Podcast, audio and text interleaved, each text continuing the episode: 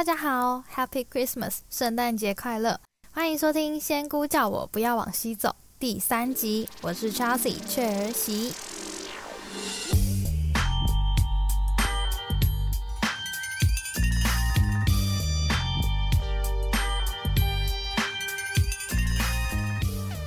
首先呢，要先来感谢一位听众，他是 Andy。那私讯提醒我在第一集的内容，我提到了二零二一年底来到爱尔兰，其实是我口误啦，我是在二零二零年底来的。那也感谢 Andy 的回馈还有提醒哦。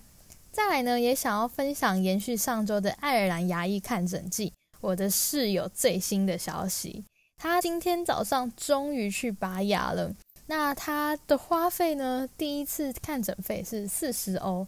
后来呢，又通知到另一家诊所去照 X 光是六十欧。那今天早上拔牙是两百五十欧。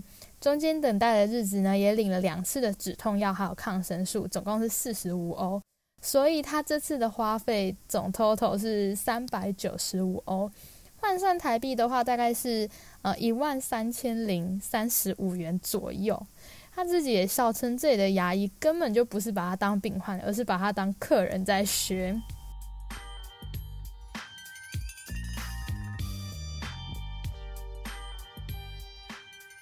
那接下来呢，就带大家进入主题哦。今天想要跟大家分享的是爱尔兰打工度假。那因为呢，在每年的十月左右是爱尔兰开放申请打工度假的时间。大约在八月中后呢，我就开始陆续的收到有一些网友他私讯我的 Instagram，那跟我询问关于爱尔兰的生活还有打工度假的相关事情。那之前呢，有在我的部落格跟 c h e l s 出发吧打了几篇关于爱尔兰打工度假的相关文章，像说是行李如何准备啊。要带多少钱来？预算怎么抓？那如何申请居留证？还有 PPSN 的税号，这些有兴趣的朋友呢，都可以点击频道下方的节目资讯栏里连连接到我的部落格里面参考的内容。那也欢迎追踪我的 Instagram，参与我的旅行，还有我的生活日常哦。先来说说爱尔兰在哪里好了。爱尔兰它位于欧洲的西边岛屿，紧邻着英国，属于西欧国家之一，也是欧盟成员国之一。至今呢，还是有人以为爱尔兰是属于英国的，但事实上呢，是爱尔兰经历了重重的困难，终于在一九四九年正式独立了。那在这块爱尔兰岛屿上呢，不只有爱尔兰共和国，也就是我现在所说的爱尔兰，同时并存呢是仍属于英国的北爱尔兰。那大部分的人都简称为北爱。虽然呢，我已经来到爱尔兰一年的时间了，但身边仍不乏有朋友以为我还在纽西兰、波兰或是荷兰，反正就是有一些蓝字的国家。甚至呢，前一阵子英国疫情飙升的时候呢，还有朋友他传讯息跟我说：“你人在英国要小心。”诶，我真的是很想给他们揍下去，但是看他们呢是出自于关心的份上，我就不跟他们计较了。那打工度假是什么呢？这是一种国家和国家之间签订的互惠协定。那其中这个呢，被称为 Working Holiday Visa 的工作假期签证，是允许旅行者在该国家居留较长的时间，而且能够合法的工作来补贴旅行基金。但整体来说呢，还是以度假为主，工作为辅。那各国的 Working Holiday Visa 的居留时间还有申请条件其实都不一样。那和台湾有签订这项互惠协定的国家其实有蛮多的。那在亚洲有像日本、韩国；那欧洲的话有像比利时啊、爱尔兰、卢森堡。那也有加拿大，然后澳洲、纽西兰等等的，总共有十七个国家。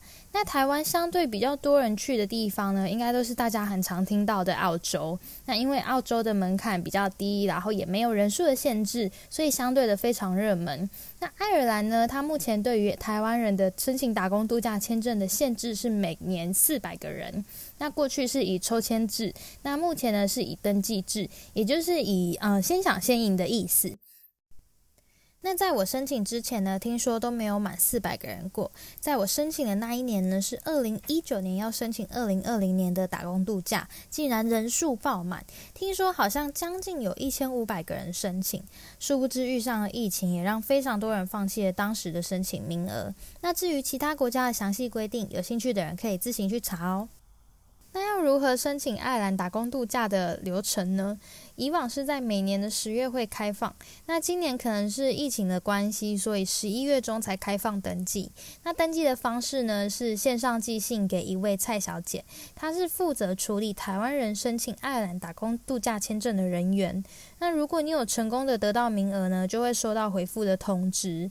那蔡小姐也会提供你一个给予期限回复的时间。所以如果有人选择放弃呢，蔡小姐就会在通知候补的人员是否也要参加这次的申。申请，那蔡小姐也会告诉你要提供护照啊、财力证明，或是填写申请表，然后购买海外保险，还有以及使用邮局汇票来支付签证费用两千七百元等等的文件。那这些资料呢，网络上有非常多人都有分享。那我也有在我的部落格里面打了一篇流程步骤。那虽然今年的申请二零二二年的时间已经过了，但是有兴趣的朋友还是可以过来参考哦。我会把链接贴在节目资讯栏里面。接着进来爱尔兰之后要做什么呢？第一个是要先申请居留证。那在这里呢，以前是叫做 GNIB，那现在是叫做 IRP。那这是采预约制的。那爱尔兰政府呢，它规定你在抵达爱尔兰九十天内，必须要向移民局提出申请。那听说都柏林非常的难抢，名额都抢得超级快，所以要一直线上刷时间。那目前所知呢，其他的地区是用线上信件的预约方式。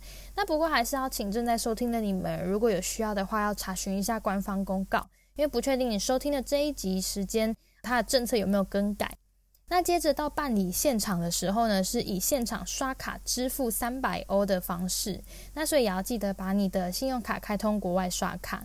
那之后就会以纸本寄到你所提供的地址。那呃，每个人的收到时间是不一样的。据办理人员的官方说法是两周，可是我个人经验是一个月后才拿到。那接着拿到 IRP 之后呢，你就可以办当地的税号 PPSN，那这时候你就可以合法的工作啦。那拿到 PPSN 之后呢，这再申请 Revenue。那这个 Revenue 上面呢，会记录你的每一份工作薪资，然后还有税。那在你拿到 IRP 之后，还没拿到 PPSN 之前呢，你找到了工作，也开始工作了，会先被扣一条叫做紧急税的四十 percent。那这时候你不用担心，因为你拿到 PPSN 之后呢，去登录 Revenue，那再跟你的雇主说你已经上网登录了，那雇主就会去帮你处理税务的问题。基本上，在你下一个发薪日，雇主就会退回你之前所扣的紧急税哦。那来爱尔兰打工度假的准备手续啊，其实滴滴喳喳的，蛮繁琐，也蛮花时间的。而且要理解，欧洲的效率真的没有台湾的好，所以大家必须要有耐心等待，也不用太过的紧张和担心，真的是佛系去面对就可以了。那我来这边爱尔兰打工度假最大的魔王呢，我想应该就是找房子跟找工作了，因为这里有来自各个国家的人都在跟你一起抢房源和抢工作，想要找到一个自己可以住的舒服又合理的价格的房租，真的是需要靠一些运气。先不要说欧盟国家的成员，他们非常的容易可以过来工作和居住之外呢，还包含了南美洲、亚洲等来自世界各地的人，所以这里的竞争真的是非常的大。那当初在我来之前呢，也有想过说，是不是要去读柏林待几个月，然后赚了一些旅费之后再去其他的城市玩。可是后来疫情爆发，又加上研究当时的房租价嘛，决定要先到另一个地方。那之后原本考虑是 Limerick，可是又觉得好像那里的工作机会不是太多，所以决定就到了啊爱尔兰的第二个大城科克 Cork。那当时我抵达爱尔兰的时候呢，是二零二零年的十二月二十一号。那我先给自己几天适应一下这边的空气啊、环境啊、街道等等的，同时也采买了一些生活用品还有伙食。结果谁知道二十三号就宣布封城了。那一天我印象非常的深刻，因为那一天我买了车票要去铁达尼号最后的停靠港口 Cof 科福玩。但好吧，既然都已经封城，那我就来开始看工作吧。那我就开始在求职网站上面投履历。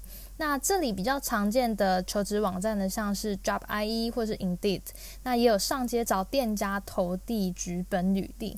过了一个礼拜，无消无息的，我就开始急了。就算没有贴招人的店家，我也走进去问问看你有没有招人。但当时封城，所以也没有太多的人力需求。那这期间呢，每家店都在节省人力成本，节省开销。那大部分的都在等开成。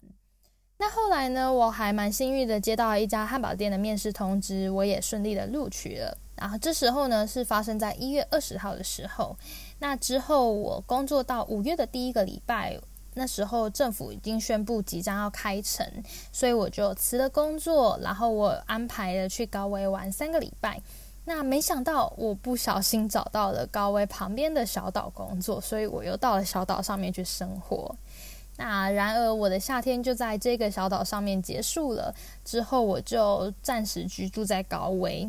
那同时一边解锁爱尔兰的景点，那我也会在之后的集数跟大家分享啊我的工作经验，然后还有岛上的生活。在前一阵子的 Instagram 的私讯里面呢，我也很常被问到，来爱尔兰居住的地点应该要怎么选。到底是要去都柏林、科克，还是要高威呢？那其实这三个城市都算是大城市。那其中都柏林它是首都，那所以如果你要以找工作的方向呢，会是以都柏林的工作机会当然最多。那同时你的生活也会比较热闹，比较多彩多姿一点。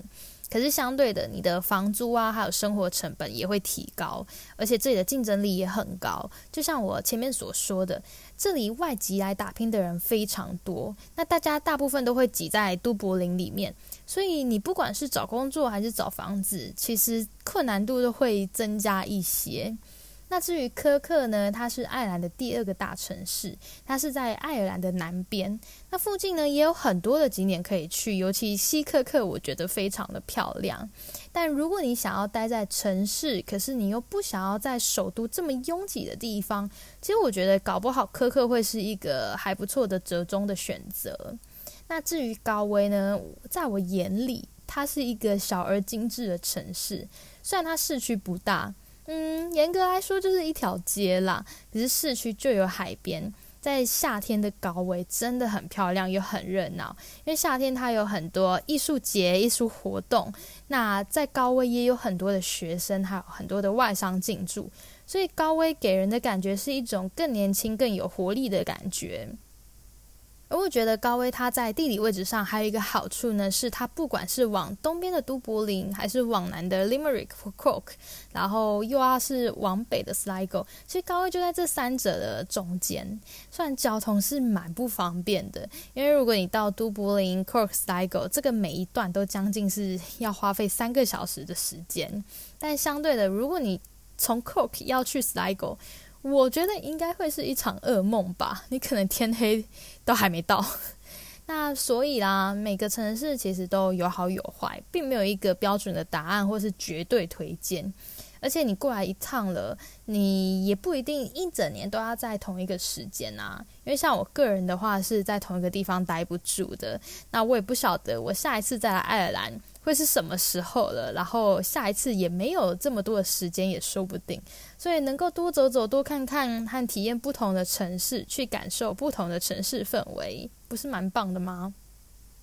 那在我在打这一篇脚本的时间呢，刚好是二零二一年的十二月二十一号，非常的特别。就是我今天呢是在爱尔兰满一年了，耶！那中间呢真的有好多的回忆，好多的故事可以分享。那很期待可以在后面的集数跟大家一起回顾，然后一起分享，也算是给自己的一个一个年度整理这样子。那这个礼拜啊，是十二月二十五号圣诞节，大家有计划了吗？如果有计划的人呢，你们也可以跟我分享一下你们会如何过今年的圣诞节。诶，对了，你们有注意到我在节目的开头是说 Happy Christmas 吗？那通常呢，我们都是收到 Merry Christmas。那以前我就常在想啊。既然是圣诞节快乐，那为什么不是 Happy Christmas？那上个礼拜呢，我到了北爱尔兰的首都 Belfast 贝尔法斯特去旅游。那我发现路上的所有装饰都是写着 Happy Christmas，路人也是跟我讲 Happy Christmas。然后我当时住的 Airbnb 的 host 也是跟我讲 Happy Christmas。那我后来才知道，哦，原来英国跟爱尔兰这边他是说 Happy Christmas，那 Merry Christmas 则是美式的说法。这个用法也牵涉到了一些呃宗教背景啊、历史。那我怕我解释的不好，所以我就不敢在这边乱分享了。不过呢，我觉得这是蛮有意思、蛮有趣的一个。用法不同，可以分享给大家。那以后有机会的话，也想要跟大家分享，有很多单词用法都是我来到这里才恍然大悟的。因为毕竟我们从小在台湾所接触到英语教育，都是偏向以美式为主。正是踏出了门，才会发现语言啊，还有各个你原本所认知的事情，其实真的是和真实的世界很不一样诶。那最后呢，我想要邀请正在收听的你们，也可以帮我按下频道订阅以及追踪节目资讯栏里面的连接。有近期开始写的旅游部落格，还有 Instagram。那如果你有觉得身边的朋友有可能会喜欢或有兴趣我的内容，也麻烦你们能够帮我分享出去。那仙姑叫我不要往西走，这个 Podcast 频道呢，会在各大的收听平台上面都有上架，都可以搜寻得到。那也希望你们能在我的频道里面给予五颗星的评分，来给我支持还有鼓励。那当然也欢迎留言分享你的想法还有建议。有些平台呢，它可以直接点选我的连接；有一些平台它没有开放连接的功能，所以我也有附上我的网址。那期待可以收到各位的回馈，然后我也非常的感谢你们的收听以及陪伴我整理我的生活回忆。那目前规划呢是一周一更。如果有订阅的话，也才能够收到我最新上架节目的通知。那谢谢大家的收听，我是 Chelsea 雀儿喜，先祝大家圣诞节快乐，Happy Christmas！那我们下次见哦，拜拜。